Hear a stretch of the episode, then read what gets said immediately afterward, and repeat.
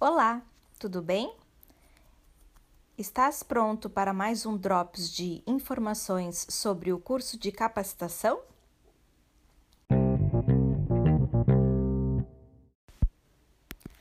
Meu nome é Vanessa Fialho e, junto com a minha colega Andréa Reginato, estamos trabalhando com vocês o curso de Organização e Planejamento de Aulas Remotas da Universidade Federal de Santa Maria.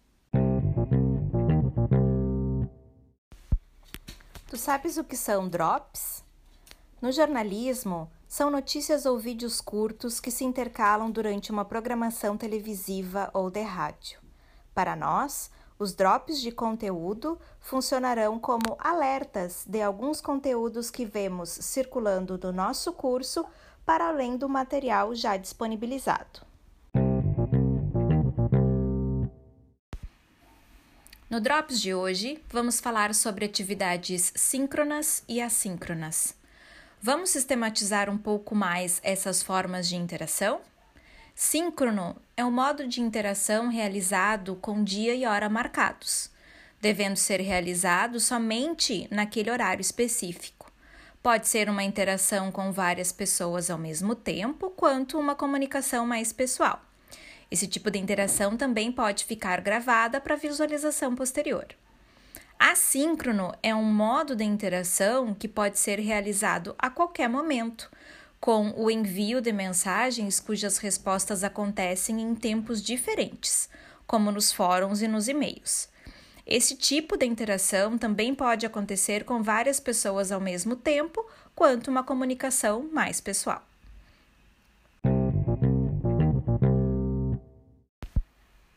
Para cada uma dessas formas de interação, temos diferentes ferramentas. As ferramentas para uma interação síncrona podem ser os chats ou salas de bate-papo, chamada telefônica ou via WhatsApp, que hoje suportam um número maior de interações, o Skype, o Google Meet, o Zoom, o Jitsi, entre várias outras ferramentas usadas para webconferência.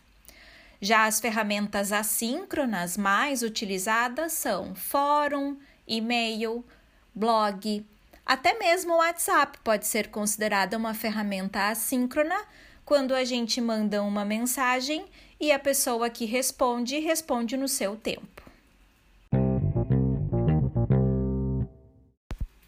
Tá bem, mas e para o ensino remoto? Qual tipo de interação a gente deve privilegiar?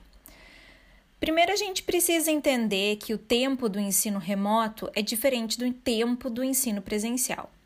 O ideal seria planejar uma disciplina remota com a maior parte das atividades de forma assíncrona e alguns encontros síncronos.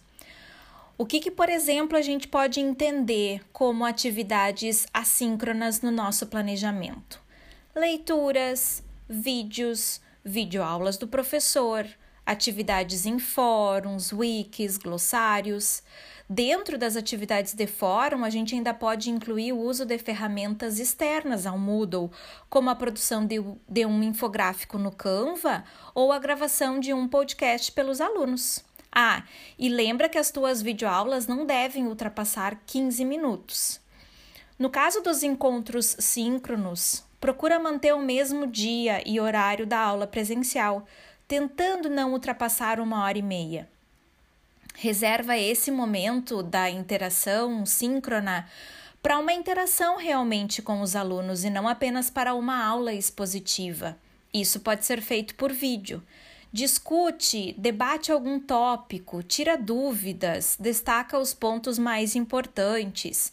A gente também pode usar esse momento para a apresentação dos trabalhos. O importante aqui é diversificar os tipos de atividades síncronas. E aí, gostaram do nosso Drops informativo? Caso tenham mais interesse em discutir sobre esse tema, vamos conversar no Moodle.